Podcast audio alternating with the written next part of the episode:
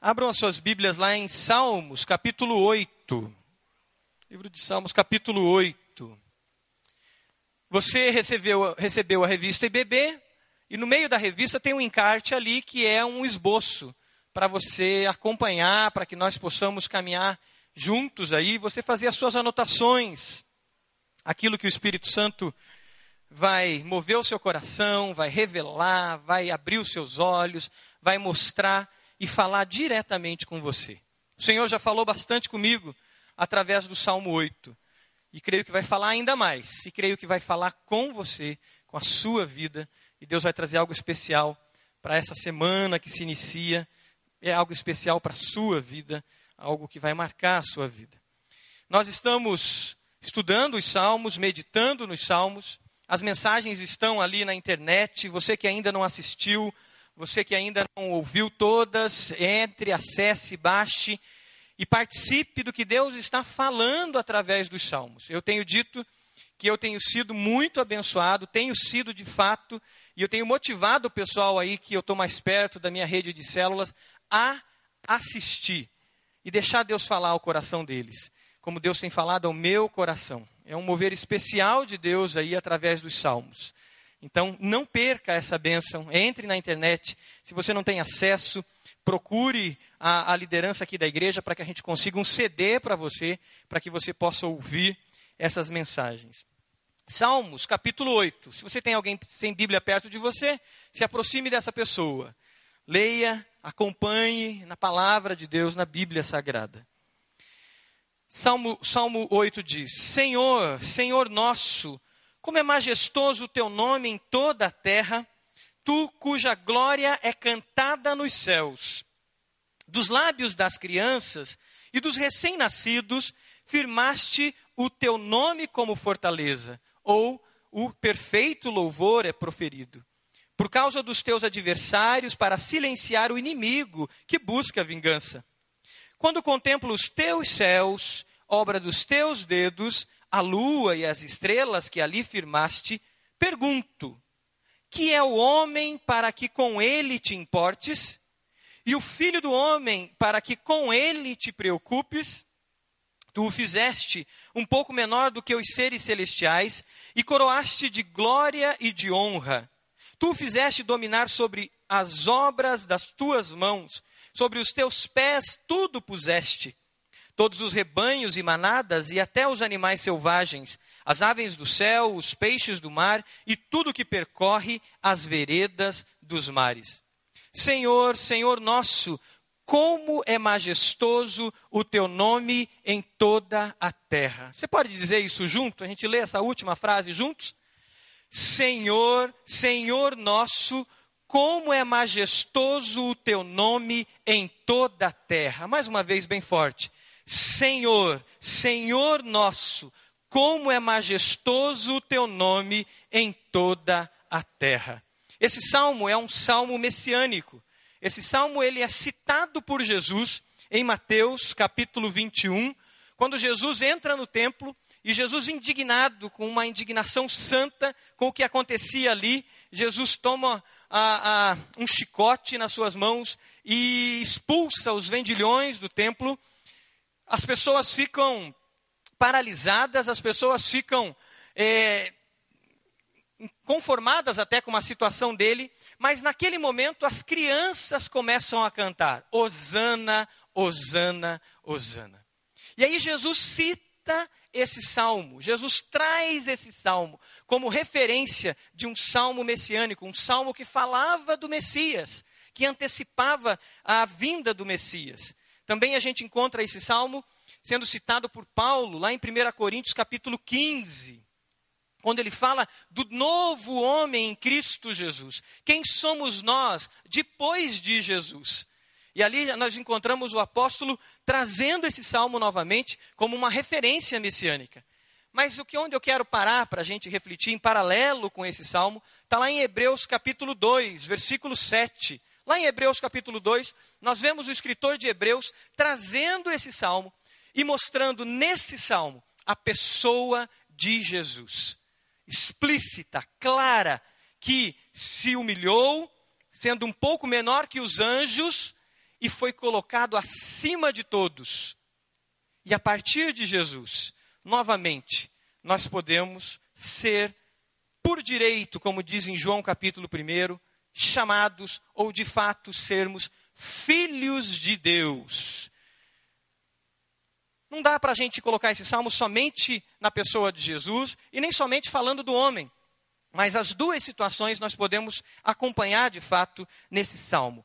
Ele trata do que é o ser humano. O que é de fato o ser humano? O que é o ser humano? Quem é você? Quem sou eu?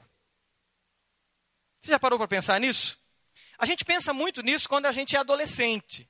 Eu lembro da minha fase de adolescência e essa pergunta filosófica vinha: quem sou eu? Eu gostava de trabalhar com adolescentes porque eles sempre chegavam em minha sala com alguma pergunta daquelas assim que fazia anos que eu não perguntava para mim mesmo. Perguntas sobre a existência, sobre o nosso ser, quem nós somos de fato, qual é o sentido da vida, qual é o propósito da nossa vida. Mas já dizia alguém que depois que a gente cresce, a gente amadurece um pouco mais, a gente vira Pinóquio e a gente se torna tão mecânico, a gente se torna tão de madeira que a gente esquece dessas perguntas básicas, dessas perguntas essenciais. Quem sou eu? Qual é o propósito da minha vida? Qual é o sentido? E muitas vezes esse enrijecimento da vida, esse petrificar da vida, acontece dentro de uma vida religiosa. E a gente fica tão rígido nessa vida religiosa, numa mecânica religiosa, que esquecemos de fazer as perguntas certas para nós mesmos e para quem tem a resposta, que é Deus, o Senhor, o Senhor da palavra. Mas a palavra de Deus, toda vez que a gente abre ela, ela nos leva às perguntas essenciais. Ela nos leva a questionar os questionamentos que de fato são essenciais. Não são aqueles questionamentos do dia a dia que a gente tem sobre o meu trabalho, sobre o aumento que eu vou ter, sobre o ministério, se o ministério vai funcionar assim ou daquele outro jeito, sobre o estilo da célula que mudou, sobre a maneira que as coisas têm que andar no dia de amanhã. Coisas temporais. São questionamentos que nos levam a pensar na nossa vida quanto vida eterna. Não somente nessa realidade, mas para a eternidade. E a palavra de Deus nos questiona e nos leva a isso. Quem sou eu? Um pensador já questionou isso, né? Um grande filósofo perguntava, ele dizia: "Uma vida sem exame não é digna de ser vivida". É uma frase de Sócrates. Uma vida sem exame não é digna de ser vivida. E ele dizia: "Conhece-te a ti mesmo". E fica uma pergunta para nós que você pode perguntar a você mesmo agora: se você pudesse se descrever em poucas palavras, qual seria a sua descrição? Aí no esboço você pode escrever isso. Se você fosse se descrever agora, pega aí um lápis aí na frente. Com poucas palavras, como você se descreveria? Três, quatro palavras. Quem sou eu? Pergunte para você mesmo. Quem sou eu?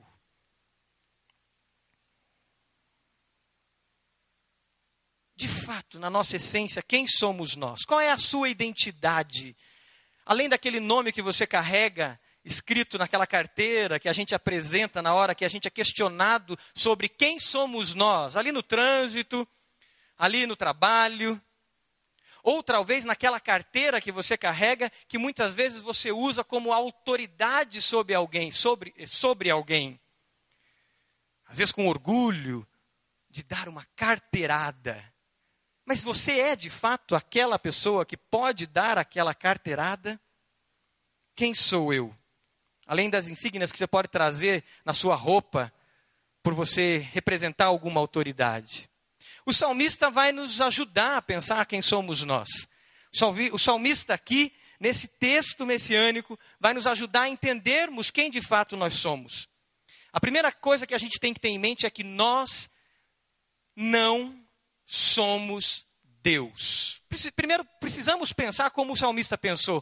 Quem de fato nós não somos. E nós não somos Deus. Por isso que esse salmo que vai fazer a pergunta sobre quem é o homem, ele começa demonstrando e mostrando a grandeza de Deus, a majestade de Deus. Ele começa dizendo: Senhor, Senhor nosso, como é majestoso o teu nome.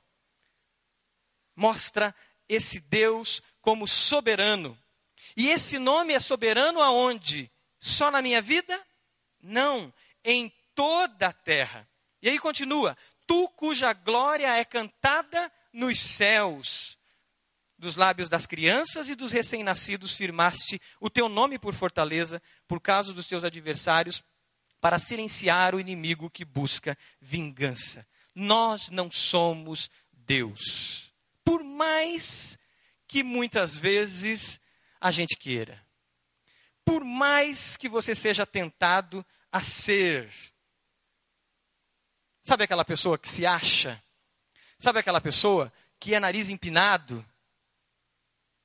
Uma vaga sensação de que ele é Deus?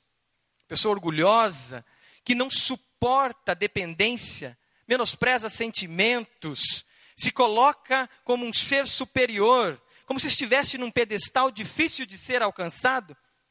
Alguns chegam ao ponto de fazer com que o outro se sinta diminuído para que ela se sinta superior. Você não é Deus. Eu não sou Deus. Nós não somos deuses.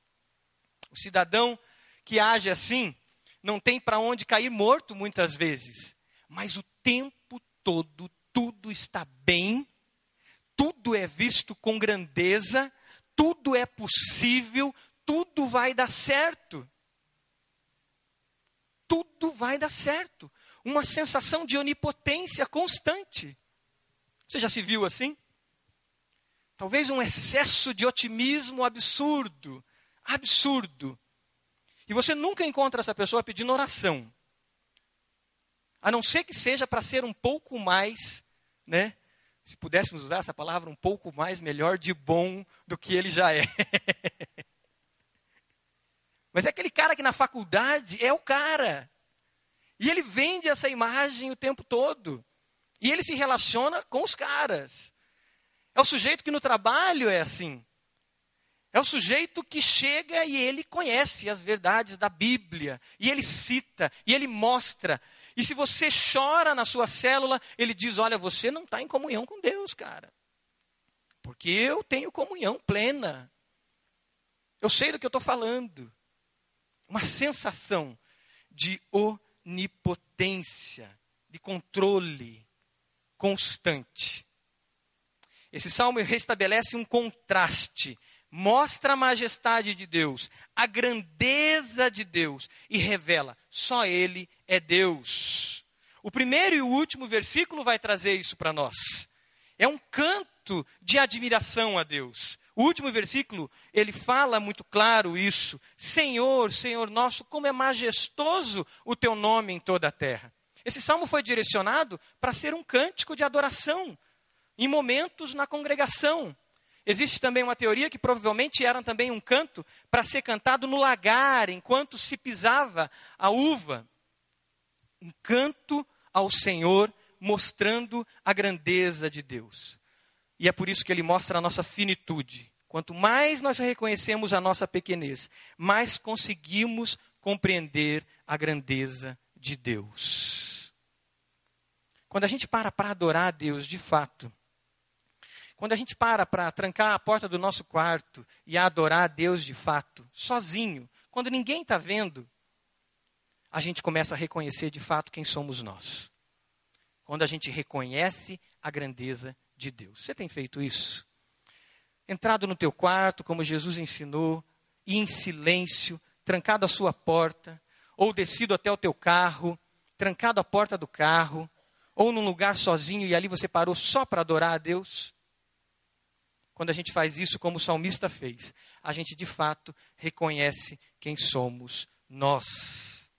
Ainda nesse salmo, a gente vê no versículo 2 que ele mostra que as crianças, em sua simplicidade e espontaneidade, revelam essa grandeza de Deus. Porque dos lábios desses pequeninos que sai o perfeito louvor Quanto mais nós estamos virando Pinóquios, quanto mais nós estamos nos nossos sistemas, nas nossas regras, naquilo que eu julgo ser o correto, mais eu diminuo na condição de poder dar um perfeito louvor a Deus.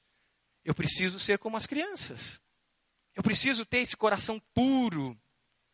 Aquela experiência de quem teve o primeiro contato com Jesus. Aquela experiência do primeiro amor, quando a gente conheceu Jesus. Aquela experiência de um bebê na fé, que adora e canta e descobre que o hino do cantor cristão é o hino mais lindo que ele viu na vida, ou descobre que a música mais moderna e mais contemporânea, de pular, de virar de ponta cabeça, aquilo é a coisa mais maravilhosa que ele viu, ele não tem preconceitos.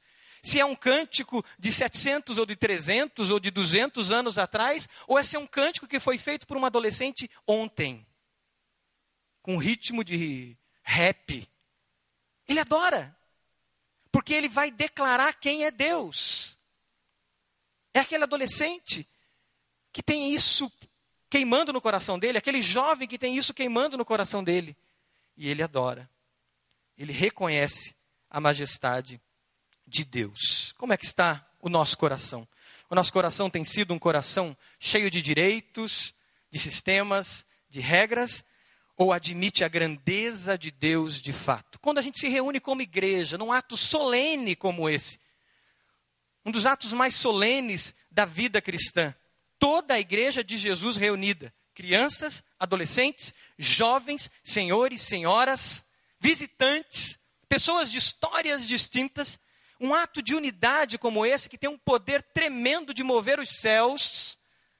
Como nós adoramos a Deus? A gente fica lendo a revista. A gente fica jogando conversa fora. Fica analisando o culto, analisando a banda, analisando o ritmo, analisando se acertou ou errou.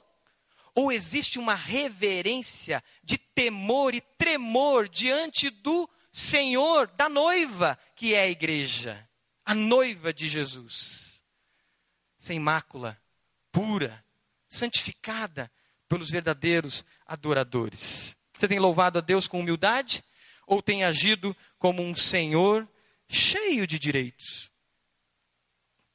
Escreva aí no seu roteiro. Coloque como é que está o teu coração. Mas o salmista, depois de dizer que nós não somos Deus, ele também mostra aqui o ser humano, que é tão pequeno diante de toda a criação, não é uma simples criatura não é mais uma criatura.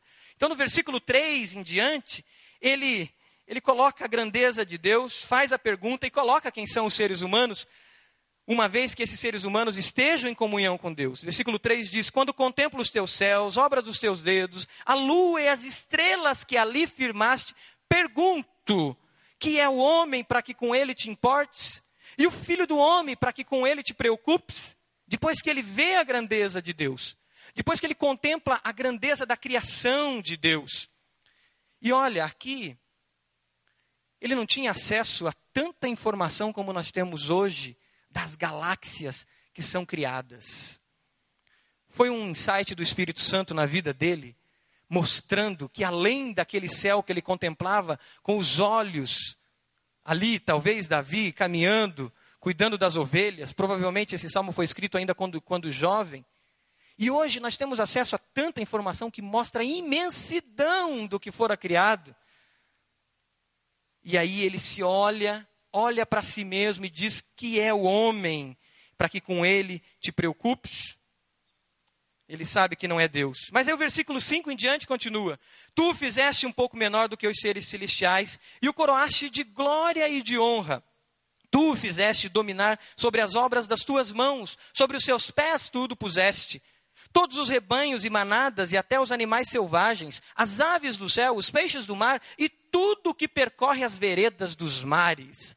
O homem como coroa da criação, o ser humano como coroa de tudo que fora criado, de tudo que Deus criou no universo. Naquilo que é visível e naquilo que nós nem sabemos ainda que existe. Mas muitas vezes nós andamos como aquela hiena, né? Ó oh, céus, ó oh, vida, que traste eu sou.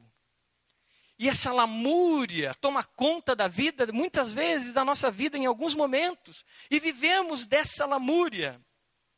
É claro que é possível, em determinados momentos da vida, nós temos algumas frustrações. É aquela oportunidade de emprego que a gente perde, é aquele vestibular que a gente não foi aprovado. É as coisas que começam a andar de um jeito que eu não queria. Eu queria que fosse desse jeito. Eu queria que a célula funcionasse assim. Eu queria que a banda fosse estruturada dessa maneira. Eu queria que a decoração do palco fosse daquele outro jeito. É claro que em momentos da vida a enfermidade toma conta da vida da gente.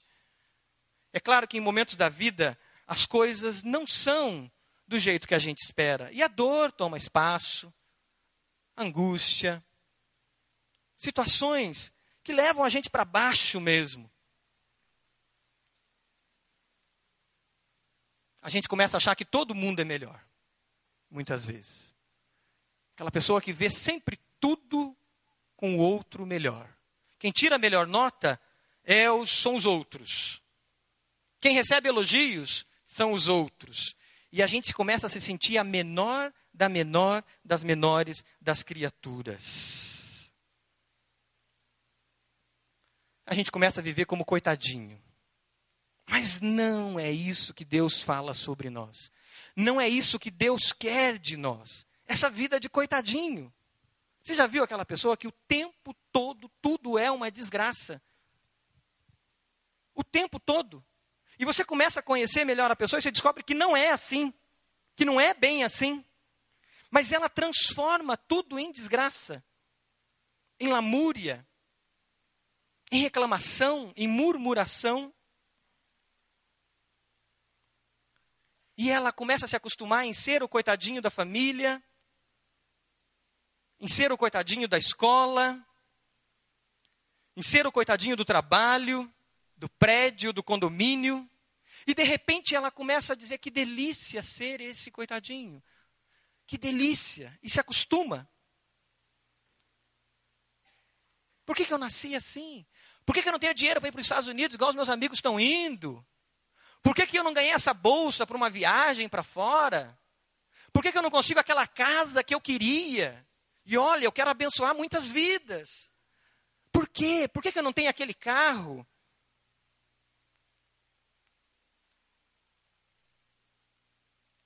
É como aquela cena da infância, quando a gente faz aquele teatro, e eu estou vendo isso em casa agora, para que a mamãe e o papai fiquem com dó da gente e diga, tadinho, Tadinho, olha só, eu vou pegar ele no colo, eu vou fazer alguma coisa por ele. E a gente fica feliz. E como aquela criança, a gente quer fazer isso com Deus muitas vezes, aquela criança de um aninho que manipula a gente. A gente quer fazer isso com Deus muitas vezes. Mas Deus não nos vê assim. Deus não te vê assim. Saiba disso. Você não é Deus, eu não sou Deus, mas você também não é essa pobre criatura, ínfima, sem valor. Deus te vê como um ser humano criado pelas mãos dele, ser humano feito à imagem e semelhança dele, ser humano com a capacidade de opção, com a capacidade de escolha, com razão, porque foi feito à imagem e semelhança do Criador. Nós fomos feitos pelas mãos do Criador, irmãos. Isso é maravilhoso. Toda a criação foi feita por uma palavra de Deus. E Deus dizia: haja luz, e houve luz. E Deus dizia: haja isso e haja aquilo, e havia. Numa distância muito grande entre o Criador e as coisas que eram criadas. Uma distância gigante e absurda entre tudo que o Criador falava e acontecia e aquilo era criado. Mas a mim e a você, Deus se submete a vir ao nosso encontro e nos gera. Não é isso que a gente aprende lá no primeiro capítulo do livro Raízes e no primeiro capítulo da Bíblia? Ele vem ao nosso encontro, ele desce a uma condição de pegar argila, de pegar o barro, e ele constrói com as suas mãos, ele esculpe com as suas mãos, ele gera com as suas mãos, mãos um ser de proximidade, de relacionamento, de intimidade profunda. Toda a criação existe distância de Deus, mas você não. Eu não. Cada ser humano não. Por isso você não é esse coitadinho. E por isso também você não é Deus. Por isso eu não sou esse coitadinho. E por isso eu não sou Deus. Eu lembro quando eu gostava de escalar montanha, subir caminhando, assim, não escalar pelo paredão, porque eu não tenho toda essa aptidão, mas fazer as trilhas. E eu lembro a primeira vez que eu subi no Marumbi. E lá em cima, eu tive ali, depois de três horas e meia de trilha, meia hora, porque se eu demorasse mais eu não ia conseguir descer, meia hora para contemplar a grandeza de Deus. Tem até uma imagem aí de um alguém na montanha, para que a gente possa entender um pouco mais do que eu estou falando. E ali, naquele contemplar a criação de Deus, eu lembrei do Salmo 8. Eu nunca me esqueci disso. Porque você que ainda não subiu uma montanha, não tem experiência mais gostosa do que a primeira vez que você está lá. Ainda mais como eu fui abençoado naquele dia que o céu estava limpo, eu via Curitiba de longe, eu via o mar, via Morretes, via maravilha da criação de Deus. Eu me senti pó. Mas ao mesmo tempo, lembrando do Salmo 8, eu me senti o quanto eu sou amado por Deus. Que é o homem para que com ele te importes, e o filho de um homem para que com ele te preocupes.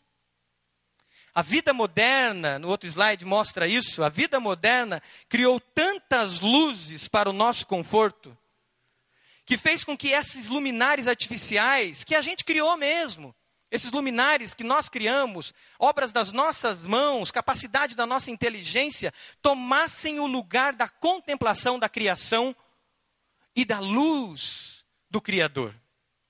Temos nos visto a partir daquilo que nós mesmos criamos. É eu me crio nessa pessoa incapaz, ínfame, coitada.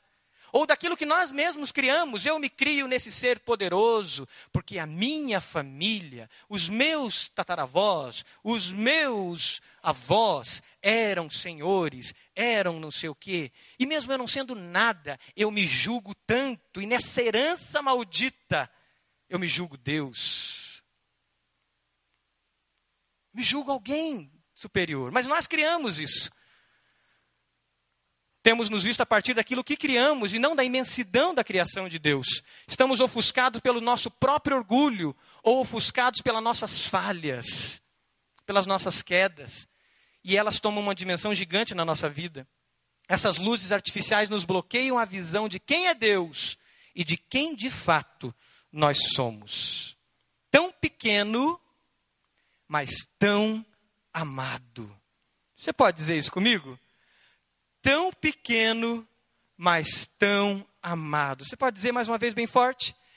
Tão pequeno, mas tão amado. É isso que nós somos, amados de Deus, porque nós fomos gerados por uma deliberação divina. A Trindade se reúne, lá em Gênesis 1 diz e eles dizem, e a Trindade diz, e o Deus soberano triuno diz: façamos o homem a nossa imagem e semelhança. Pode manter o slide. Façamos o homem a nossa imagem e semelhança. Fomos formados pela mão de Deus. Fomos feitos à imagem e semelhança de Deus. E mais, nós fomos gerados pelo fôlego da vida, que vem da onde? Da boca de Deus. Quer mais intimidade que isso? Nós somos distinguidos como homem e mulher, macho e fêmea. Fomos colocados em posição de exaltação, como diz em Gênesis 1, 28. Ali tem todos os mandatos que foi nos outorgado, que foi passado para nós, mandatos, mandato cultural, mandato é, ecológico, uma série de responsabilidades, por isso não somos coitadinhos. Responsabilidades. Fomos comissionados como vice-regentes, como mordomos de toda a criação. Você foi gerado pelas mãos, você foi criado para governar em submissão a Deus. Você reconhece o seu valor diante de Deus? Você reconhece e você tem andado em submissão a esse Deus Criador? Mas todos nós sabemos que o ser humano se rebelou contra Deus. E nós carregamos dentro de nós algo muito sério que aconteceu, que é o espírito de rebeldia. E esse ser humano, criado à imagem e semelhança de Deus, manchou a sua imagem com algo muito sério, chamado rebeldia. E quem é pai sabe o que é rebeldia. Quem é mãe sabe o que é rebeldia. Quem é adolescente, quem é criança, que está aqui, junior, jovem, também sabe o que é rebeldia, porque você, olhando para si mesmo, lembra de situações de rebeldia. É isso que desde o ventre de nossa mãe nós carregamos. E isso mancha, isso manchou essa imagem de Deus, esse estado de morte toma conta de nós. A queda corrompe esse plano original de Deus, essa imagem que Deus colocou em nós. A nossa vida vira pó.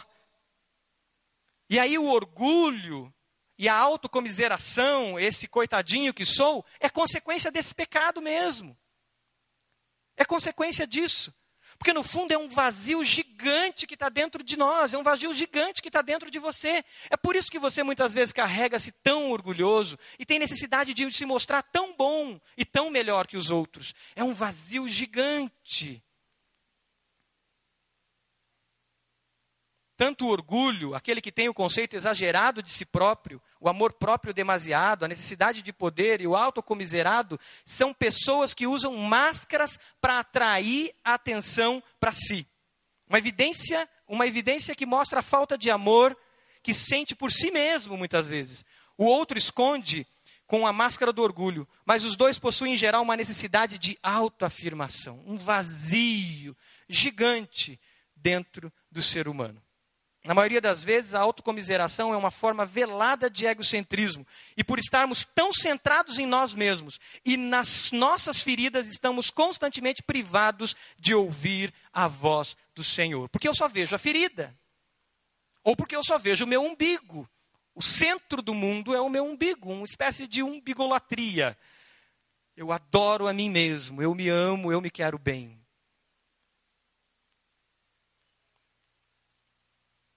É o pecado. E isso gera tantos outros pecados. Tantos outros pecados. A mentira vem de imediato dentro disso. Porque eu preciso mentir o tempo todo para que as pessoas me reconheçam. E a partir da mentira, tantos outros pecados vêm junto. Esse vazio precisa ser preenchido. A música que o irmão cantou, o irmão Valmir, cantou aqui antes, no meio da música, provavelmente citando o Salmo de Davi, dizia: Livra-me do mal e livra-me de mim mesmo. Dessa essência carregada pela rebeldia. Você reconhece isso? Será que a gente pode reconhecer que temos essa essência e que ela precisa ser quebrada e precisa ser modificada e que nós precisamos ser santificados pelo sangue de Jesus? Porque é só assim que essa posição nossa pode ser restaurada. Do contrário, esse espírito de rebeldia vai nos levar cada vez mais abaixo. É aí que entra Hebreus capítulo 2. Se você puder ir lá para Hebreus capítulo 2, nós vamos entender o lado messiânico desse salmo, quando o escritor de Hebreus o cita. Hebreus capítulo 2, do versículo 6 em diante. Nós precisamos ser resgatados novamente à imagem que fomos criados. Só em Jesus é possível, de novo, de fato, sermos humano, ou ser humano. Só em Jesus. E é isso que o escritor de Hebreus nos mostra. Hebreus capítulo 2, versículo 6 em diante, falando de Jesus, diz assim: Mas alguém em certo lugar testemunhou, citando esse salmo que é o homem para que com ele te importes, e o filho do homem para que com ele te preocupes. Tu fizeste um pouco menor do que os anjos, e o coroaste de glória e de honra. Tudo sujeitaste debaixo dos seus pés. Ao lhe sujeitar todas as coisas, nada deixou que ele não estivesse sujeito. Agora, porém, ainda não vemos que todas as coisas lhe estejam sujeitas. Vemos, todavia, aquele que por um pouco foi feito menor que os anjos, Jesus, coroado de honra e de glória, para ter, por ter sofrido a morte, para que, pela graça de Deus, em favor de todos, experimentasse a morte, ao levar muitos filhos à glória, convinha que Deus, por causa de quem e por meio de quem tudo existe, tornasse perfeito, mediante o sofrimento, o autor e a salvação deles. Esse capítulo fala da posição que Jesus toma, vindo assumir a posição nossa, como seres humanos que estávamos numa condição de morte inferior, inferior à dos anjos, inferior a toda a criação. Mas porque Jesus se tornou justiça por nós. E é isso que acontece lá em Mateus capítulo 3. Se você lê Mateus, lá em Mateus capítulo 3, você vai ver uma situação muito interessante, quando Jesus vai ser batizado. Jesus está indo ao encontro de João Batista, aquele que batizava, e João Batista diz: Eis o Cordeiro de Deus, que tira o pecado do mundo. E aí Jesus chega para João Batista e diz: Eu vou ser batizado, eu quero ser batizado. João Batista diz: Não, isso não pode acontecer. Eu é que devo ser batizado por você. Aí Jesus diz: É necessário que se cumpra toda justiça. Sabe o que é isso? É necessário que Jesus, nesse batismo, no batismo de morte, que lá em Romanos fala que Jesus passou por ele. Todos aqueles que se achegassem a ele pudessem de novo, pudessem de novo ter resgatada a glória que fora dada no início. Você pode dizer aleluia por isso? Por causa de Jesus. A glória que fora perdida. É o que diz o versículo 10: ao levar muitos filhos à glória. Ao levar muitos filhos à glória, o resgate meu e seu, o resgate de um espírito de rebeldia, um resgate de um espírito de desobediência, para um espírito de filho de Deus, de submissão, e de posicionamento em Cristo Jesus diante de tudo o que fora criado. Posicionamento. Você tem experimentado isso em Jesus? A tua glória está em Jesus? Ou a sua glória está em si mesmo? A minha glória está em Jesus ou a minha glória está em mim mesmo? É por isso que os evangelhos e Jesus fecha com um mandamento tremendo quando ele diz: "Vocês devem amar os outros como eu vos amei", porque a glória não é mais minha e do meu amor, do amor próprio que eu tenho ou do meu próprio subjetivismo, mas a glória é do amor de Jesus demonstrado por mim na cruz. E a base, a essência e o modelo do discipulado é ele. A glória de Jesus. E é ele que nos confere essa dignidade e como ele nos confere essa dignidade? Pelo amor dele demonstrado na cruz. Por isso, Jesus disse para João Batista: é cumprir toda a justiça. Aqui, Jesus se identifica com aquele velho Adão, como dizem Romanos, o velho Adão, o velho Adão que representa o pecado. Porque a Bíblia diz que por causa de Adão todos pecaram. Mas lá em Romanos também diz que por causa de Jesus nós temos vida. E existe justiça por causa dele. Jesus disse sim ao se submeter àquele batismo de arrependimento. Veja bem, era um batismo de arrependimento. Jesus não tinha que se arrepender de nada. Mas quando ele diz sim àquele batismo de arrependimento, ele diz sim à possibilidade de toda a humanidade, minha possibilidade, sua possibilidade, de novamente ser levado à glória com Jesus. Porque ele disse sim. Uma vez que Abraão, que Abraão não, mas que Adão tinha dito não. E depois que Jesus é batizado, o que acontece? Uma palavra é dada a Jesus, não é? Este é o meu. Lembram disso? Que a voz que veio do céu e disse para Jesus no momento do batismo qual era? Este é o meu filho amado. Este é o meu filho amado. É por isso que em Hebreus nós vemos novamente o escritor dizendo: por causa de Jesus nós nos tornamos filhos. É por isso que lá em João, capítulo 1, versículo 12, diz: Todos quanto receberam, deu-lhes o direito de se tornarem o quê? Filhos. Não uma simples criatura. mas filhos, com direito à herança do Pai, com direito ao governo de tudo que foi criado pelo Pai. O sim de Jesus resgatou muitos filhos, resgata muitos filhos. O ser criado à imagem de Deus é resgatado. Tem uma música, uma poesia do Gilberto Gil, que fala sobre a criação e ele diz assim: a raça humana é uma semana de trabalho de Deus. E aí é interessante essa poesia dele, nessa música dele, que fala sobre a raça humana. O poeta tem a sua liberdade. Mas sabe o que, que é a coroa de toda a criação mesmo? E é por isso que esse salmo é messiânico e é trazido para Hebreus com essa posição: é Jesus. O ápice de toda a criação de Deus é o amor demonstrado por Jesus na cruz por mim e por você. E é a possibilidade da gente encontrar vida de novo em Jesus. Aquele ser humano lá atrás caiu. E carregou uma herança de pecado a gerações e mais gerações. Uma maldição que se espalha por toda a terra. Mas o novo homem, Jesus, o ápice de tudo que existe, porque o ápice da grandeza de Deus é amor e não coisas criadas. É a essência dele mesmo, que é amor, está em Jesus. Então eu discordo do Gilberto Gil nesse sentido, porque Jesus é isso. O máximo de Deus é Jesus, revelando amor por mim e por você.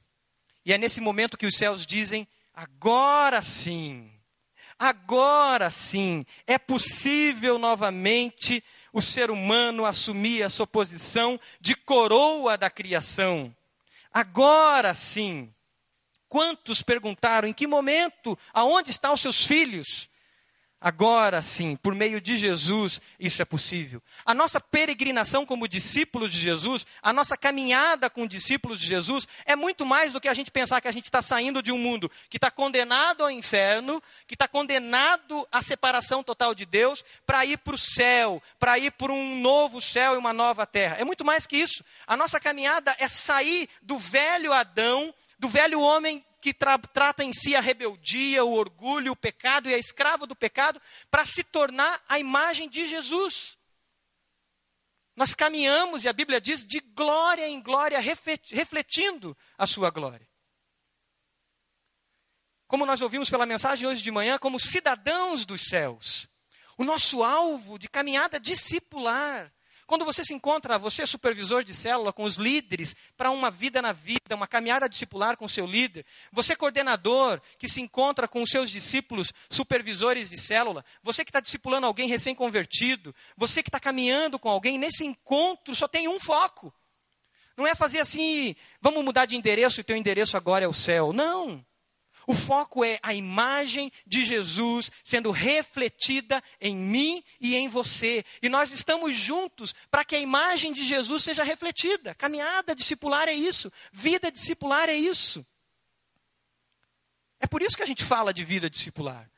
É por isso que a gente bate tão forte numa igreja relacional e discipular. Porque nós precisamos desse olho no olho, dessa intimidade que Jesus teve. É por isso que essa igreja fala de disciplina. Disciplina e discipulado caminham juntas, as palavras nascem de uma mesma raiz. Só que disciplina implica em caminhar junto, estar tá perto. Nós vamos olhar olho no olho, para que a imagem de Jesus, por causa de você, reflita mais em mim, e por causa de mim, reflita mais em você. O sim de Jesus. A glória de Deus é revelada, e ela é possível agora.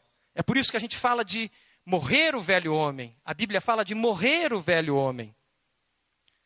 Porque assim como por um só homem entrou o pecado, por um só homem, Jesus, veio a salvação.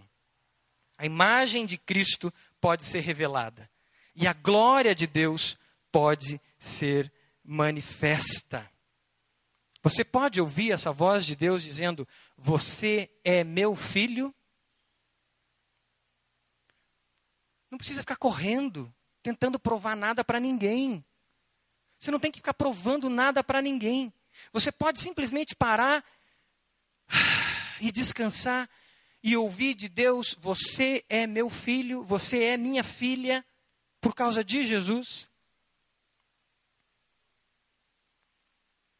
Preencha esse vazio que gera tanto pecado para que você possa tentar ser alguém por Jesus.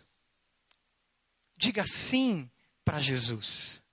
Diga sim para Jesus, porque ele já disse sim para você.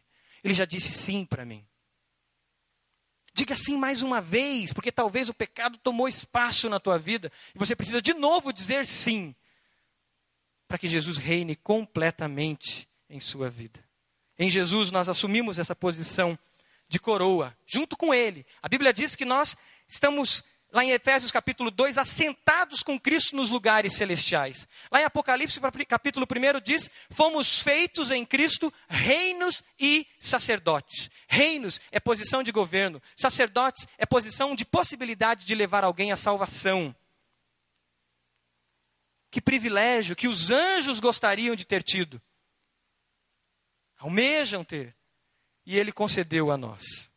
Mas ainda, nesse Salmo 8, além dessa posição que nós podemos encontrar em Cristo, de coroa da criação, nós temos um propósito. Porque em Jesus o ser humano pode cumprir o seu propósito. Só em Jesus. Versículos 5 em diante diz isso. Versículo 6 fala: Tu fizeste dominar sobre as obras das tuas mãos todos os rebanhos e manadas e até animais selvagens, e as aves do céu e os peixes do mar, e tudo que percorre as veredas dos mares. Só em Jesus nós encontramos sentido para a nossa vida. Só em Jesus nós encontramos o propósito da nossa vida. E sabe de uma coisa, você adolescente que é tão preocupado com o vestibular ou com a faculdade que você vai começar? A, a faculdade faz parte somente do propósito de Deus. Deus tem muito mais do que aquilo. Ou nós, que já estamos envolvidos em alguma área vocacional muitas vezes e que julgamos que a essência da nossa vida está ali naquela empresa, naquele trabalho, naquelas conquistas que a gente tem. E Deus diz: o meu propósito para você vai muito além do teu ter ou do que você conquistou. Meu propósito para você é muito maior. Só em Jesus nós encontramos isso. C.S. Lewis diz: o Filho de Deus se tornou homem para que os filhos dos homens de fato se tornassem filhos de Deus. Agostinho fala: Deus criou o homem para si e ele só encontra descanso em Deus. O sentido da nossa vida só é encontrado novamente nele, por meio de Jesus. Você tem essa consciência de filho de Deus, de filha de Deus? Você pode fechar os seus olhos? Medita no que o Espírito Santo já falou ao seu coração. Escreva aí, talvez, nesse esboço, aquilo que Deus revelou a você. Coloque aí. Quem sabe hoje é o dia que você vai deixar todo esse orgulho, toda essa autossuficiência, todo esse sentimento em si mesmado diante do altar do Senhor e dizer: Jesus, eu quero ser simplesmente filho. Eu quero tomar posse dessa palavra porque eu creio nela e quero ser filho e descansar como filho, como filha. Eu quero viver como filho. Hoje é dia de você deixar essa autocomiseração, deixar esse sentimento de que não é nada, e em Jesus dizer: Senhor, eu quero viver como filho. Eu quero ser filha.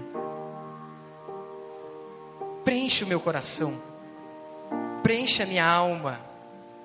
Preencha-me de vida. Jesus é o centro da sua vida. O centro da sua vida é o deslumbramento com a filosofia da vez. Eu lembro a primeira vez, eu já falei isso, que eu li o Capital de Marx, eu me sentia o máximo, porque eram poucos que tinham lido. depois outros caras, e mudei a minha teologia, e me embebedei com aquilo, me embriaguei com aquele negócio, e esse deslumbramento tomou espaço da minha vida, e o centro da minha vida deixou de ser Jesus, Jesus, Jesus, Jesus. Deixou de ser Jesus para ser uma filosofia cristã de vida. O que preenche a nossa vida não é uma filosofia cristã, seja ela batista, presbiteriana, metodista, liberal, fundamentalista, marxista, capitalista, militarista. Não é uma filosofia, só Jesus, na sua grandeza, na demonstração maior do amor de Deus, sendo amor puro, vivo, grande, demonstrado na cruz, é que preenche o nosso vazio. E essas luzes que são criadas ofuscam a verdadeira luz, que é Jesus. Luzes que nós mesmos criamos, que grandes homens criaram e nós nos embriagamos com ela. É por isso que a palavra diz: Não vos embriagueis com vinho, mas enchei-vos do Espírito Santo. O centro da minha vida, o centro da sua vida é Jesus, ou são os seus direitos? Jesus resgata o meu propósito de vida e o seu propósito de vida. Qual é o seu propósito de vida? Qual é o sentido da sua vida? Jesus é o Alfa e o Ômega, o princípio e o fim. A palavra de Deus diz que tudo converge para Jesus. Nele e por Ele, todas as coisas são feitas e convergem para Ele. O centro de toda a criação, o ápice do que é o próprio Deus, o próprio Deus entre nós, revestido e vivendo e mostrando o que é o amor.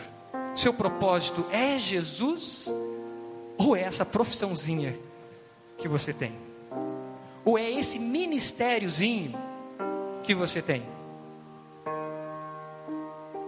Porque o nosso propósito está acima do meu ministério como pastor nessa igreja, está acima do desafio que eu tenho com todas as células que me foram confiadas para eu acompanhar, está acima dos desafios na área de educação está acima da profissão ou da empresa que eu tenho, está acima de tudo.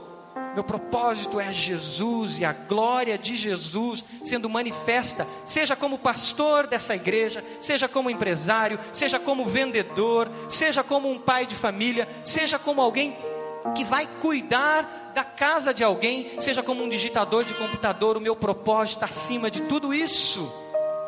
Por mais que a minha vocação me capacite a expandir o reino de Deus e faça desse reino tão belo e tão maravilhoso que atrai multidões. Por mais que a minha profissão faça isso, por mais que os meus negócios e a minha empresa possa fazer isso, o meu propósito acima disso, é Jesus. Porque só nele há esperança na eternidade. Ele é o alvo caminho para, para o alvo, o prêmio da soberana vocação. Meu alvo é Cristo.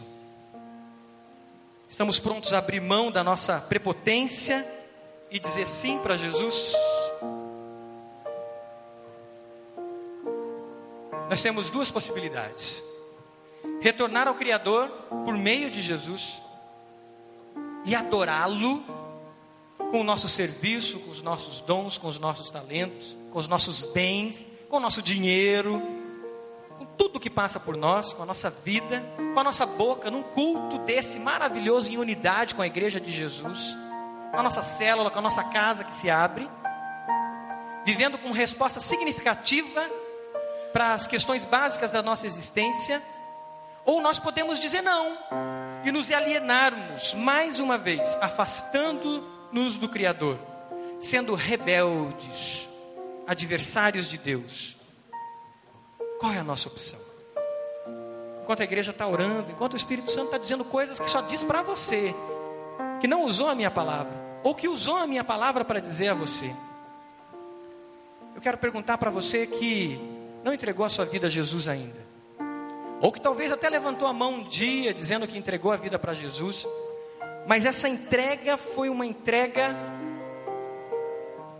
que não passou talvez do corredor aqui, ou não passou da porta dessa igreja.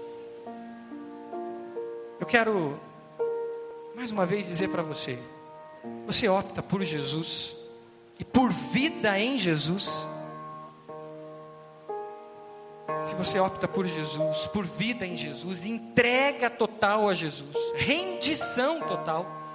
Gostaria que você levantasse uma das suas mãos dizendo: Eu quero, eu digo sim para Jesus. Amém. Deus abençoe, em nome de Jesus. Mais alguém? Levante uma das suas mãos. Diz: Eu digo sim para Jesus. Amém. Em nome de Jesus. Em nome de Jesus, esses jovens casais. Em nome de Jesus. Mais alguém? Levante uma da sua mão. Dizendo: Eu digo sim para Jesus. Aleluia. Uma caminhada de discípulo. Não uma caminhada de fuga do inferno para o céu. Mas uma caminhada de se tornar ser humano a imagem de Jesus, o verdadeiro homem, não por medo do inferno. Você entende que você precisa caminhar com a igreja, caminhar numa caminhada discipular, sentar com alguém para estudar a palavra de Deus, para se tornar de fato discípulo. Levante uma das suas mãos. Eu quero, quero viver essa caminhada com Cristo. Levante uma das suas mãos. Amém. Em nome de Jesus. Amém. Em nome de Jesus. Tem mais alguém? Quer viver essa caminhada? Amém. Nós vamos nos colocar de pé. E nós vamos cantar essa música com muita alegria. E enquanto nós cantamos essa música, enquanto nós adoramos o Senhor, declarando o que essa música diz, eu quero convidar você que aceitou a Jesus, que deu esse passo dizendo eu digo sim para Jesus, eu quero uma caminhada na palavra, eu quero caminhar com pessoas que amam a Jesus, eu me rendo a Jesus, eu quero te convidar a vir aqui à frente. Pastor Márcio vai estar aqui recebendo vocês, ele vai deixar aqui a música. Pastor Fernando está aqui. E você vai vir à frente. E você que entendeu que você tem um propósito maior do que o propósito dessa simples profissão que você tem, que Deus quer te usar muito mais. Eu também quero te convidar a vir à frente, dizendo: os meus propósitos, o sentido da minha vida está em Jesus. Venha à frente agora, venha, para que nós possamos orar todos juntos e louvar a Deus porque nós podemos ser filhos de Deus por meio de Jesus. Cante com alegria e caminhe aqui para frente, em nome de Jesus.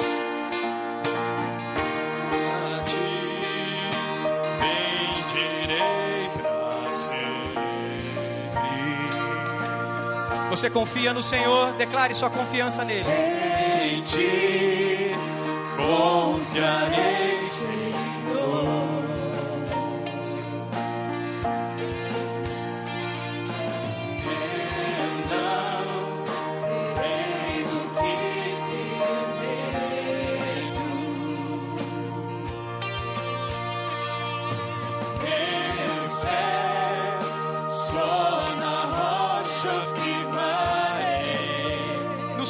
Gente não se abala, a gente tem firmeza.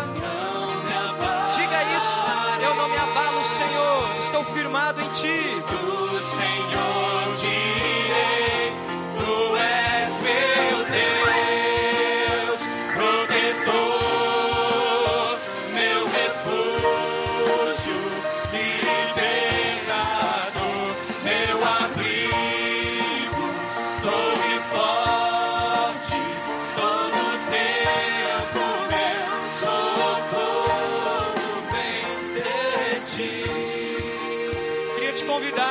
levantou a mão aceitando Jesus, venha para frente. Nós queremos orar com você. Queremos te conhecer. Igreja é relacionamento. Igreja é proximidade. Talvez você já veio um dia para frente e se sente constrangido de vir de novo. Venha, dizendo: Eu declaro Jesus. Eu reconheço Jesus. Venha, o pastor Fernando está aqui à minha direita. Tem pastores aqui te aguardando. Venha para frente. Nós queremos conhecer você para caminhar com você. Não queremos que você caminhe sozinho, não. Caminhe com o corpo de Cristo. Você que fez um propósito diante de Deus, colocou o seu sentido da vida, seu propósito de vida em Jesus. Venha para frente, consagrando tua empresa, sua profissão, a sua vocação ao Senhor.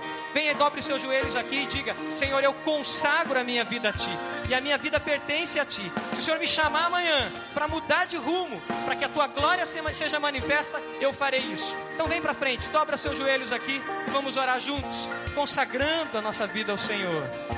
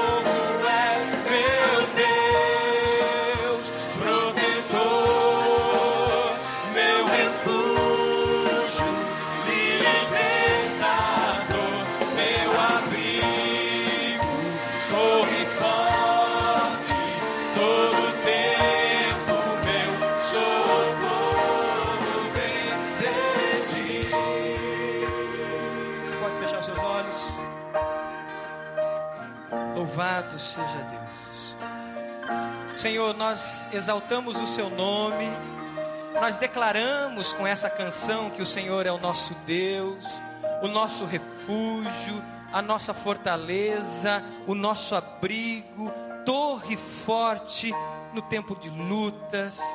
Tu és o Senhor nosso. É a tua igreja, Senhor, que declara isso em unidade, junta, Senhor, em concordância. Recebe essa declaração de fé. Mas Deus, recebe também, Pai, cada vida que se declara publicamente aqui diante de Ti. Cada vida que levantou a sua mão, que veio aqui à frente e disse: Eu recebo Jesus. Eu aceito Jesus como meu Senhor e meu Salvador.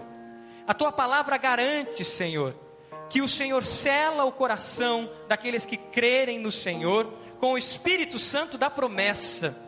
E Deus, eu peço que esse selo aconteça junto com toda a igreja aqui. Concordamos, Senhor, que eles estão sendo selados com teu Santo Espírito, como herança e garantia, Senhor, da salvação do Senhor. Que todo vazio caia por terra que toda autossuficiência caia por terra. Revela, Senhor, aonde existe fonte de autossuficiência, fonte de orgulho, fonte, Senhor, de rebeldia, fonte, Senhor, do que seja for, que impeça eles de serem cheios do teu Espírito Santo. Senhor, vem com teu Santo Espírito e guie-os em toda a verdade, Pai para que eles aprendam da tua palavra e sejam livres no Senhor, Pai que o amor deles, que o alvo deles seja o Senhor Jesus. Coloca um discipulador, uma discipuladora para caminhar com eles. Abre as portas de algumas casas para recebê-los como célula. Ó oh Deus, e nós acolhemos eles aqui agora e louvamos com o Senhor, Pai, porque o Senhor faz festa nos céus quando um salvador, quando um pecador se arrepende. Deus, eu também consagro e consagramos ao Senhor aquelas pessoas que consagram seus trabalhos, suas vocações, ministérios, consagrando a Ti, que nada que seja obra das nossas mãos e seja superior ao nosso amor pelo Senhor, que caia por terra toda vã filosofia, que caia por terra todo vento de doutrina que não vem da tua palavra, que caia por terra, Senhor, toda mentira de Satanás e que nós estejamos enraizados na essência que é Jesus. Em nome de Jesus, faz isso, Pai, que nós possamos caminhar em vitória como coroa da Sua criação e que o nosso alvo seja sermos parecidos com Jesus. Recebe a nossa oração que fazemos juntos aqui em concordância e fazemos em nome de Jesus. E a igreja diz: Amém e amém. Pode se assentar. Glória a Deus.